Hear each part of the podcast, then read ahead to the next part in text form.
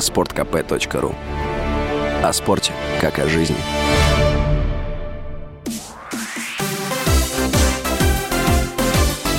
Новости спорта.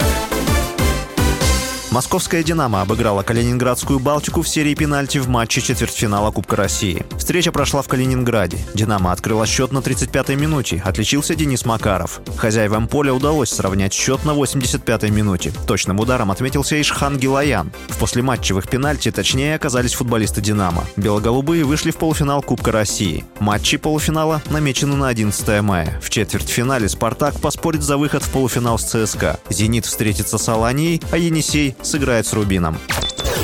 Казанский Акбарс анонсировал назначение на пост главного тренера команды российского специалиста Олега Знарка. Такой пост опубликован в телеграм-канале клуба континентальной хоккейной лиги. 11 апреля клуб объявил об уходе с поста главного тренера Дмитрия Квартального. Тогда же в пресс-службе казанцев подчеркнули, что о замене будет объявлено до 1 мая. В качестве тренера Знарок трижды выигрывал Кубок Гагарина. Дважды он завоевывал титул вместе со столичным «Динамо». Один раз, будучи у руля СКА.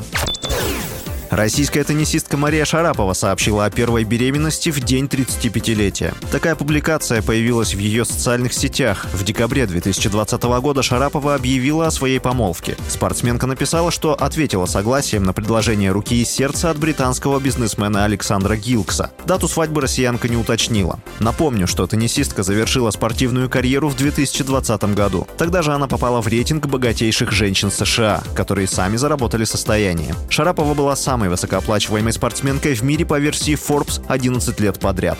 С вами был Василий Воронин. Больше спортивных новостей читайте на сайте sportkp.ru Радио «Комсомольская правда». Только проверенная информация.